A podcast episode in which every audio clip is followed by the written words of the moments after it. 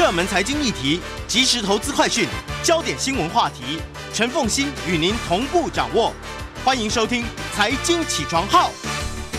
Hello，各位听众，大家早！欢迎大家来到九八新闻台财经起床号节目现场，我是陈凤欣。今天的一周国际焦点，今天呢，在我们现场的是淡江大学国际事务与战略研究所副教授李大忠，他也是呢中华战略前瞻协会的理事长。那么也非常欢迎 YouTube 的朋友们一起来收看直播。好，我们先来看的，先把焦点放在东南亚地区啊。东协，东协其实呢，每一年其实它到了差不多十月左右的时候，就会是它的最高峰了哈。就它有一大堆的高峰会啦，然后那个呃要举行。这段期间呢，东协还有一些呃区域论坛正在举行。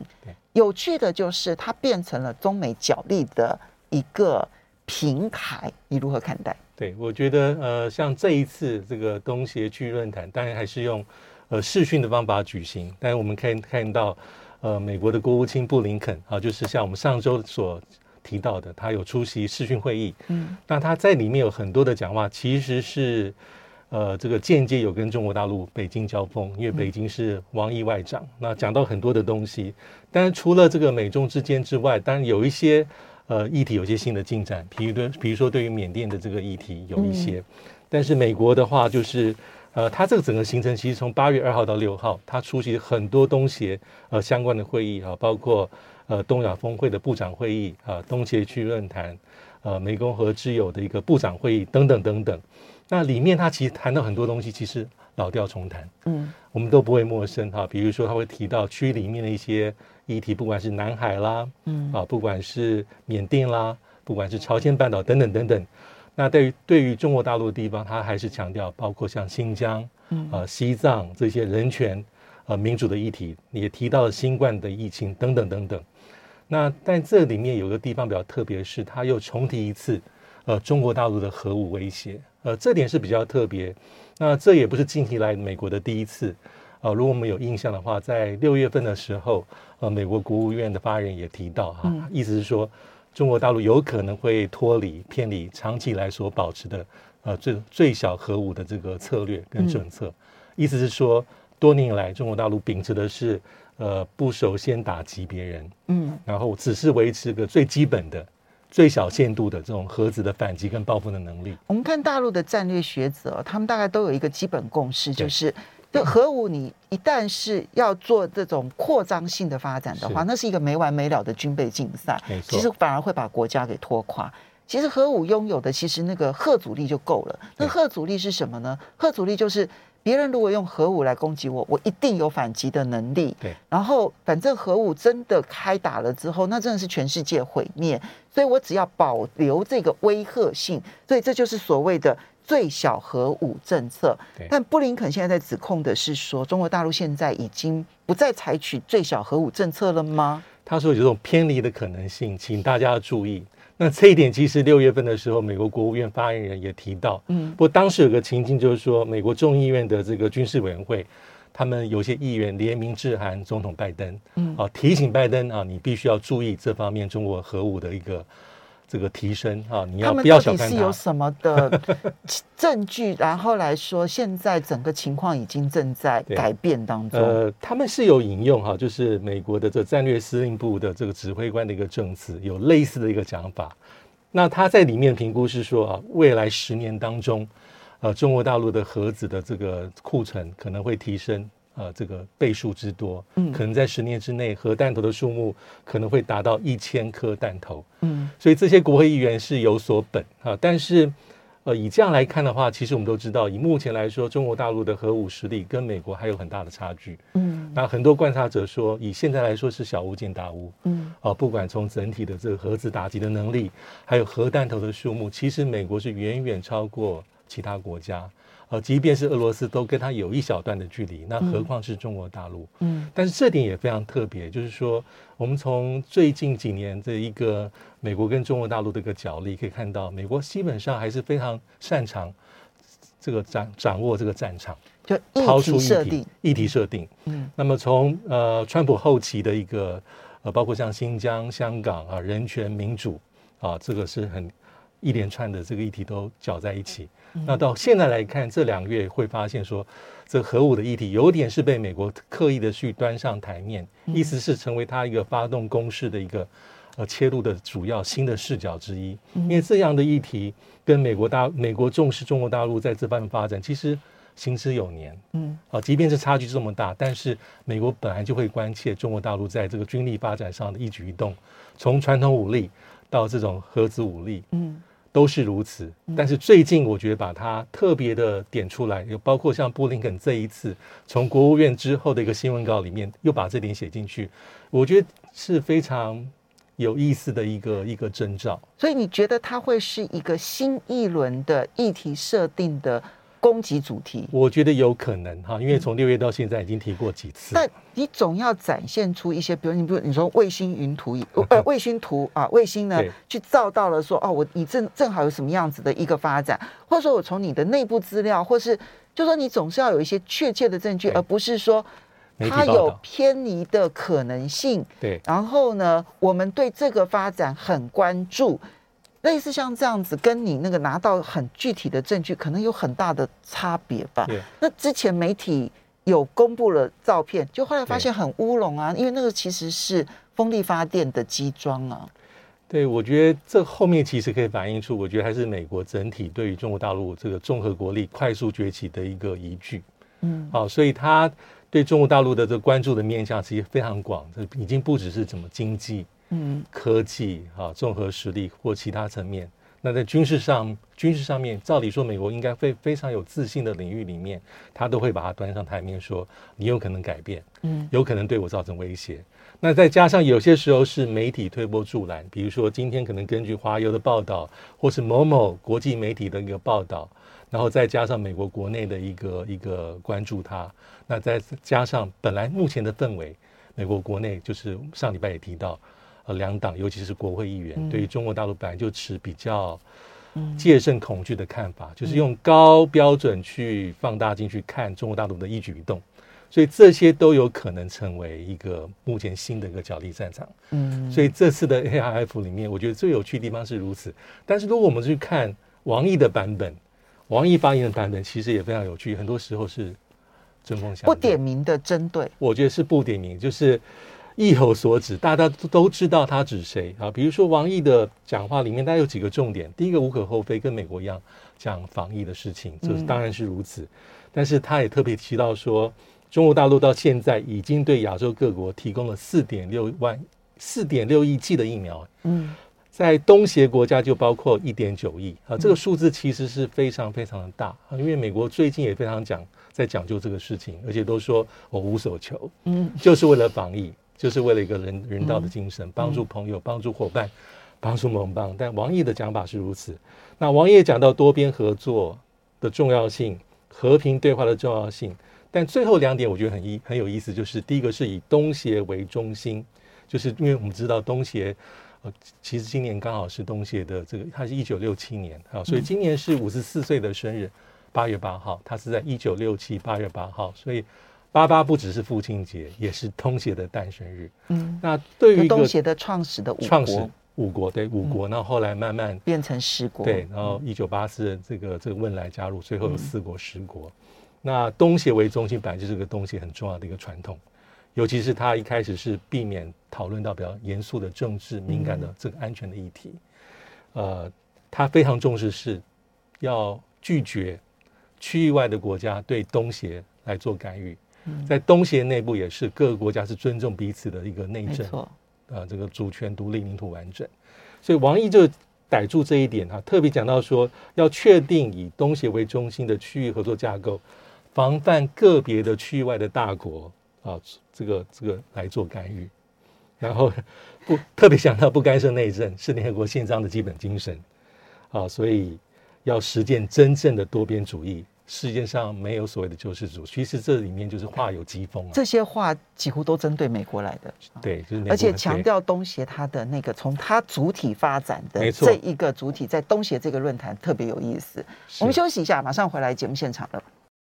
欢迎大家回到九八新闻台财经起床号节目现场，我是陈凤欣。在我们现场的呢是淡江大学国际事务与战略研究所副教授李大中李副教授，也非常欢迎 YouTube 的朋友们一起来收看直播。好，那李老师，刚刚我们提到了这一个，就是这一次的东协区域论坛，布林肯跟王毅都以视讯的方式来参与，其实很明显的看到中美交手哈。对，那当然看起来他只是只是间接对话。还没有直接对话，而且我们也很难看到东协各国究竟对于中美的这一个在各个方面其实都有对抗性这件事情，东协各国到底是一个什么样明确的态度？现在还没有明确的态度，对不对？对，各自有各自的一些看法，而且嗯，很多时候都是同时维呃维系跟美国跟中国大陆的关系。嗯，对。还有这一次其实是有。提到了缅甸的问题，对，有进展吗？有，那就是这一次哈，缅甸因为缅甸还是呃美国跟东协国家很关注的一个议题啊，所以这次东协这个轮值主席国他们决定由汶莱的第二外交部长来担任东协的缅甸特使。那这是一个比较新的，的第二外交部长，嗯，能够担任东协的缅甸特使啊。那东协外长的会议的声明也很热见。啊，缅甸能够加入今年四月啊东协领袖这个会议里面所提出的五点共识，这五点共识里面包括说，呃，希望这个缅甸的这个各方的势力能够自我克制，啊，用和平的方法啊禁止暴力，而且双方应该要多做建设性的对话。嗯，那还有就是能够任命一个东协缅甸事务的特使来促进调解，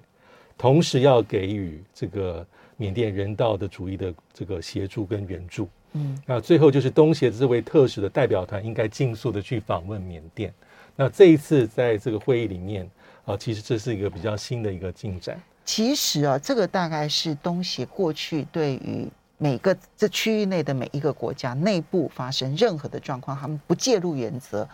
其实这一次是有一点打破了，比较积极的一些有些作为。嗯，对，能够主要是站在人道。跟维持稳定的一个立场去做这样的一个一个一个一个比较明显的一个作为，感觉上他们也刻意的寻找了一个相对比较小的国家，对，而减少那一个大国介入的那种感受疑虑。因为如果最大的国家可能是印尼，是，那可是可能会引起缅甸的疑虑，所以他刻意选择的是规模最小，啊，当然国民所得最高，是。的汶莱，然后来介入，也是轮值主席国哦，轮值主席国，也是轮值主席国，所以这是一个比较新的一个一个进展。嗯，那对，嗯、那 AIF 其实它也很重要，就是东西区域论坛，其实它是在冷战之后才才慢慢发任的，哦，就是冷战结束之后，亚太的国家说，我们应该在这个安全啊。政治领域里面有多的一些沟通跟合作，嗯，啊，所以在一九九二年东协峰会就确立说，我们应该在这个领域里面增加一些对话。所以这一次的东协区域论坛是一九九二年的时候才开始的，啊，应该是说九四年第一届首届在曼谷召开，一九九四年，所以现在是第二十八届，嗯，那有二十七个国家这个参与，嗯，啊，除了原本的东协十国之外，啊，包括中国大陆、日本、韩国。啊，印度、纽西兰、澳洲，啊，以及像俄罗斯、美国、孟加拉等等，还有甚至像这个欧盟，嗯，都在里面啊。它是一个很重要的一个机制跟对话的管道，嗯，或是一个平台。其实这个就凸显出，就是这东协，呃，我我看过东协的几本书哦，他们都刻意的很强调，就是说东协自己知道，他们每一个国家都很小啊，对，那在国际上面其实没有足够的影响力。要发挥影响力，就是十个国家非常团结，是，所以东协的团结度是大家很难想象的，啊，对，所以在这种。因为他们非常团结，十个国家加起来非常大的情况之下，你看到东协论坛它所发挥的影响力就变得非常大。是，嗯，而且东协其实真不能小看，如果以人口来讲，其实大概有六到七亿人之多啊。嗯、那以市场来说，应该也是全世界前几大的一个一个这个经济的一个总和。嗯，所以它的影响力从它是在冷战期间成立，一九六七。啊，所以它一开始是非常的谨慎。嗯，那到冷战结束之后，有一些更新的一些发展跟增进，嗯，啊，在不管在经济啦，在人文，在各个领域里面有更多的一些合作，嗯，所以这个也是大家会更加关注它的原因。好，接下来我们再来看到这个非常有意思哦。刚刚讲的是东协区域论坛嘛，我们接下来来看的是太平洋岛国论坛，嗯，这个台湾很少关注哈，是对，全世界其实也很少关注，美国也很少关注，但是呢，这一次拜登呢是首次以总统的身份，当然他是视讯参加了太平洋岛国论坛，但是这是美国总统的第一次，它代表的意义到底是什么？可能还是跟美国跟中国大陆的影响力的竞逐是相关的。哈，第一个是说，这个太平洋岛国论坛是在一九七一年就成立，嗯，所以到现在也刚好半个世纪五十年。一开始其实它叫的名字是叫做南太平洋论坛，大概在两千年前后的时候才改名为太平洋岛国论坛。它大概有十八个会员国，但是里面呢最重要的国家可能还是澳大澳洲跟纽西兰。啊，因为澳洲跟纽西兰它的整体的一个国家的实力。啊，资源其实都是其他其他的这个会员国的这个好几倍之多啊，可能是几百倍吧，几百倍。那也是这些国家的主要的出口市场。嗯、那同时也肩负很多这个呃这个区域里面的国家里面的一些军事啦、警察啦，还有相关的一些文职人员的一些提供，所以它非常的重要。那除此之外，它还有所谓的观察员，嗯，观察员主要还是一些国际组织跟机构，嗯，啊，联合国、世界银行、APEC。呃，亚洲亚洲银行 ADB 等等等等，除此之外，它还有十八个对话伙伴哦。十八个对话伙伴里面，囊括了像是美国、中国大陆，呃，像是法国、加拿大、英国、日本等等等等。嗯，那还有一个很特别，叫做对发展伙伴。嗯，发展伙伴指的是谁呢？好，就是指的是我们台湾啊，中华民国。嗯，那我们是在一九九三年开始用这样的身份。来参与太平洋岛国论坛的一些相关的活动。因为事实上，太平洋岛国这十八个会员国当中，我们刚刚虽然点名的是澳洲、纽西兰，是，但主要的你剩剩下十六个成员国，过去很长一段时间里面，大多数的国家都是我们的邦交国。当然后来一一断交了，是是。嗯，那么嗯，现在留下来的，哎，帛琉现他有没有在那十八个？帛琉还在里面嘛？对不对？对，嗯，马绍尔、诺鲁跟这个这个。嗯呃，图瓦鲁等等等等都在里面。嗯，那我们在这个领域的参与，大概是比如说提供奖学金，嗯，呃，增进呃这个区域里面的一些教育的合作，还有一些像是一些永续发展等等等等，比较软性的一个议题。它其实，嗯，如果排除掉澳洲、纽西兰，它比较像是对于太平洋的一些相对贫穷落后，然后呢发展很辛苦的这些小的岛国呢，那么给予一些。共同的一些协助，对、啊。可是你刚刚提到，就是说，因为美国过去从来不关心，他虽然是对话伙伴，但美国其实过去从来不关心这一个区域。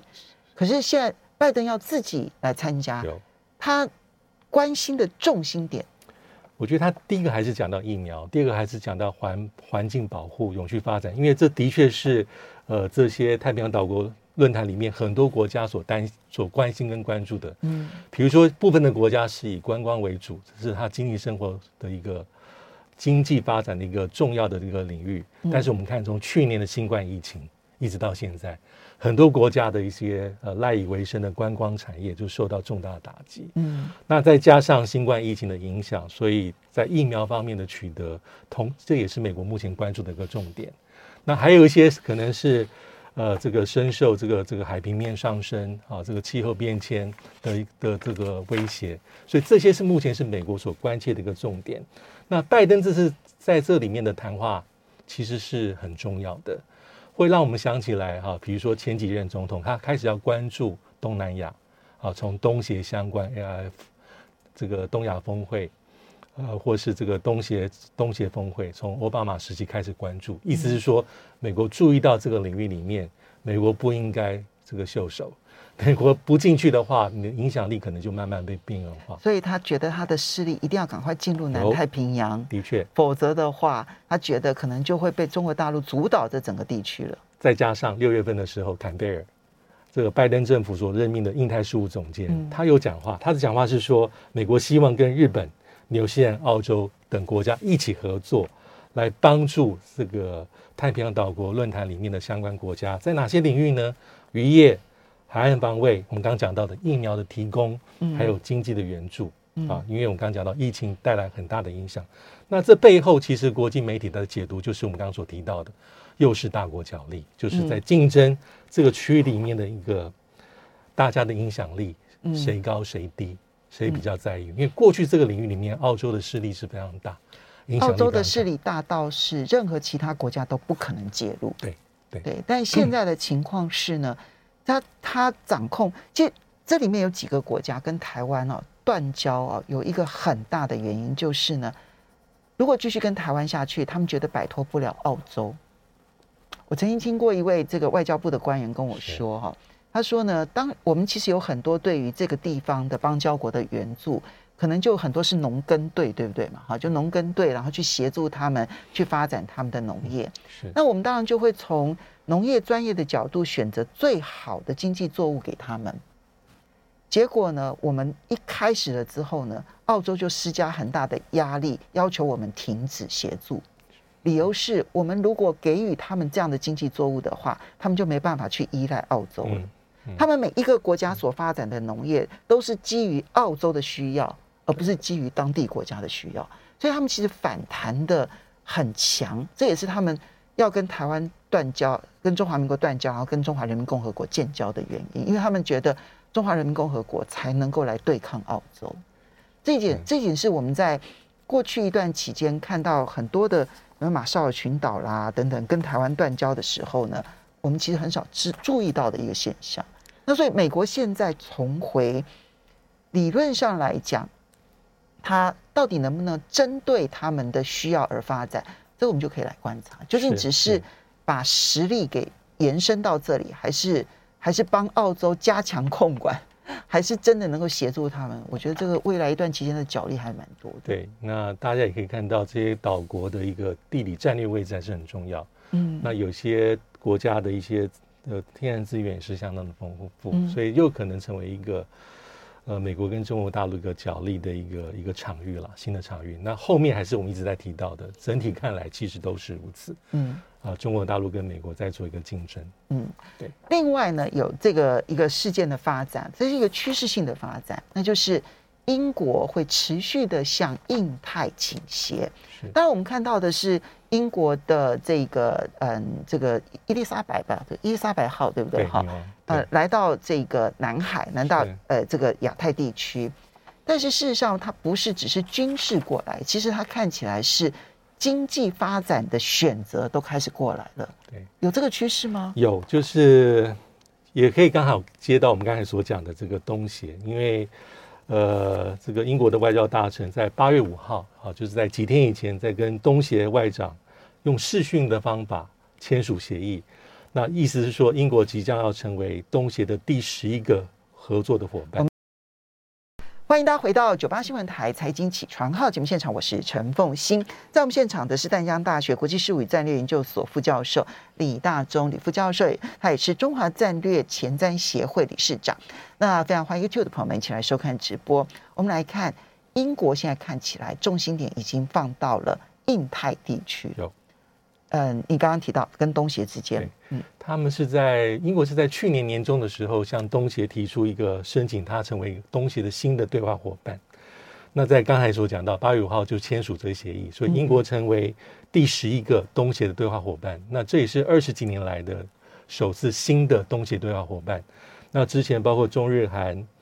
呃纽印澳啊，包括俄罗斯、欧盟、加拿大、美国都是东协的对话伙伴。那双方有宣示说，在一些领域上啊，比较没有那么敏感的领域上有一些合作，包括像海上安全，嗯，包括像是跨国犯罪、经贸的合作，我们刚刚一直提到的气候变迁、防疫、环境保护，这些都连在一起。科学技术、教育领域各个政策的合作跟协调，所以它有一个很明确的一个象征意义啦，因为。在接受访问的时候，英国的官员有讲说，英国的视野应该是要迈向全球，就像刚才凤信所讲的，不只是军事，整个外交的视角都要往新的方向前进。嗯，因为他们讲说，过去我们的结盟或是我们关注对象还是很西方的，嗯，啊，不管是 NATO、北大西洋公约组织、美国等等这些，或是五眼联盟，但是世界的变迁非常快速。嗯，当美国在把战略重心从前总统。应该是说，再往前推，即便没有印太的这个词汇，奥巴马时期就是重回亚太。对，川普印太战略，嗯，拜登接续印太战略，只是他没有一个还没有一个自己的名称。哦美国的重点已经是往这边摆了，英国其实也慢慢有啊。英国所以他现在要打造的是全球化的英国，视野更加拓展化的英国。意思是说，我们的外交、我们的经济的这个这个重点不能再依靠基本盘，我们要开拓视野。这个话说的真好，但是呢，我觉得非洲距离英国比较近吧，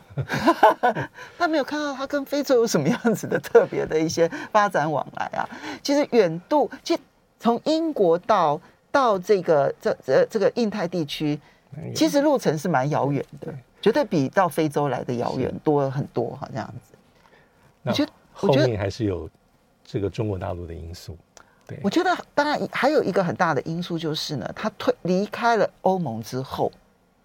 他现在是欧盟的弃妇，他反而要就是他已经失去了一个大的市场，他急着要去找另外一个大的市场。对对，那另外一个大的市场除了美国，除了中国大陆，接下来就是东协了。对，那个英国的官员哈，这个外交的官员最近接受英国的媒体访问，也提到这点，他说：“呃，我们。”希望用比较正面的手段去影响中国大陆的政策，但我们最希望是强化跟这个区域里面连接。嗯，其实不只是考量中国，我们是着眼于未来的这个区域里面的市场的机会，所以非常务实。就像刚才凤馨所提到的，就说这个地方既然是全世界蓬勃发展的一个重镇跟一个发主要的发动机，英国应该往更往这方面前进，所以才有所谓的更靠向印太。政策往印太方向，所以他们有一个更靠向印太的政策。嗯，那刚才所讲军事，我觉得也非常明显。那个伊丽莎白女王号，呃，从五月开始就开始这个驶离普兹茅斯港。嗯，它这个航航舰的这个打击群，其实也包括驱逐舰、巡防舰。嗯，它是一个七个月、二十八周的航行的这个过程。啊，一路从这个英国、地中海、苏伊士运河、红海、印度洋。这个南海，嗯，那最近前两天是到了关岛，一路上都在做就外交的意义、象征的意义，而且跟很多国家举行军事的一个演训，嗯，所以这是代表说，这个也是一个这个伊丽莎白女王号的这个航行，也是代表说它的军事上要重新放眼世界，是世界的海军。呀，的确是海洋强权，嗯，古老的海洋强权，嗯，那这六万五千吨的伊丽莎白女王号造价将近四十亿美金。是一个它一个新的一个海上的光荣，所以它这样的一个部署是有它的道理。那再加上它有一个宣示性的一个政策，说它有两艘，虽然吨位不高不大，也不是非常这武装非常强的一个巡逻舰，会常驻在整个区域。所以我们可以看到，至少是从军事的部署、外交到其实最核心还是经济的利益，它真的视角是往这边是靠过来了。嗯，好，我先说我的一个小判断。我认为那是失败的一个政策 战战略。全世界的贸易哦，其实是有一个就是临近法则的啊，那就又有点类似这个 C 等于 MC 平方一样，就那个距离跟你能够发挥的影响力啊，绝对是平方式的成反比，就距离越远啊，你的影响力一定是越小的。这个其实是没有办法，因为它有它很多的这个运输成本的这样子的一个关系，地缘的考量，所以。当英国抛弃欧盟，然后呢，转而拥抱东协，你光从距离这个角度来看的话，我认为这个战略成功的几率不是很大。不过，至少英国现在已经做这个选择了。好，我们可以持续观察，这是我的判断，我的判断也许不一定正确。好，这个提供给大家参考。接下来我们再来看到的是阿富汗。啊，阿富汗，都是新闻的焦点。阿富汗。现在阿富汗的情势啊，是，嗯，你看起来塔利班有点势如破竹，对。那因为速度太快，美国就突然宣布对塔利班呢空袭，啊，那这个空袭的目的看起来也不是要阻止塔利班呢掌控全阿富汗，他的目的看起来只是希望你的速度不要这么快而已，所以阿富汗。由塔利班掌控军局，看起来几乎成定局了耶。呃，多数的国际的媒体可能也是这样做这样判断，就是美国的空袭行动可能没有办法取得决定性的一个改变。就像刚才呃主持人所提到的，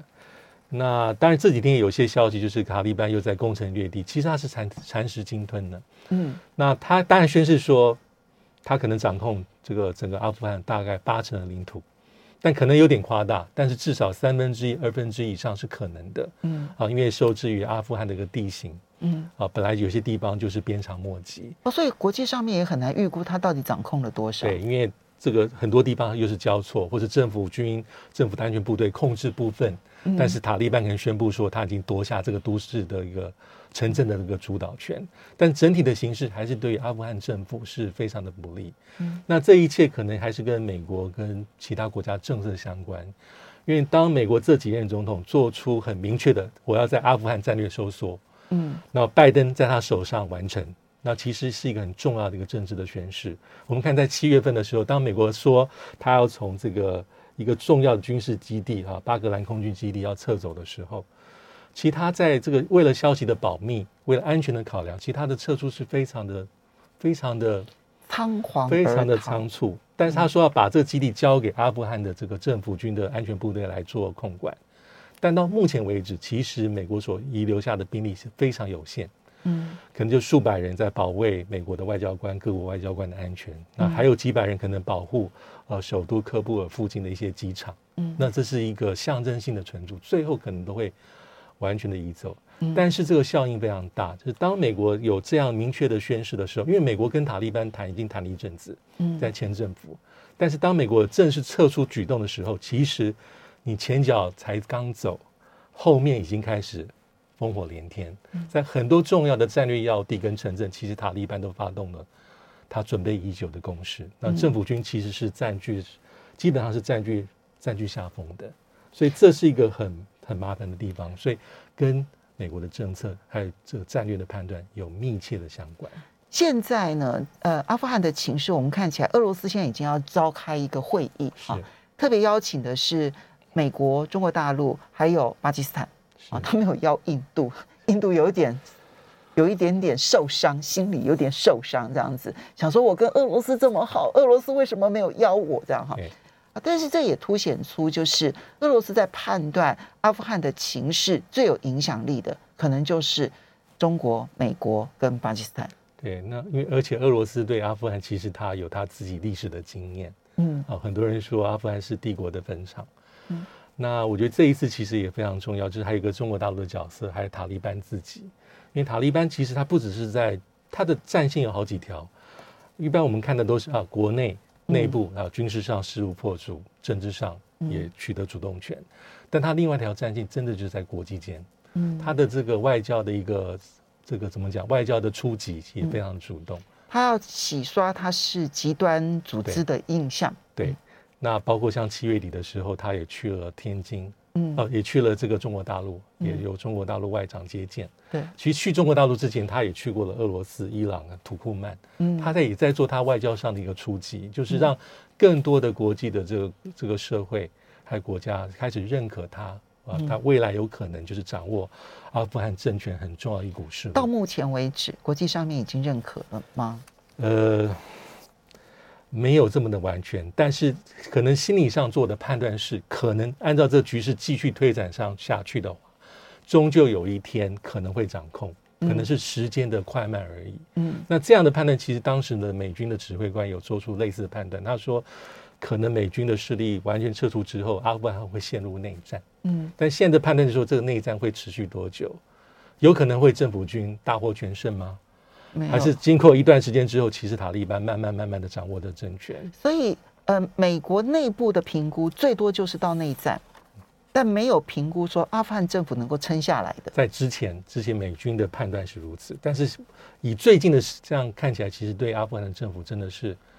非常高度的不利。嗯，那其实这也未必是中国大陆所乐见的状况，因为一直有两种讲法。嗯，啊，一种是中国大陆很很。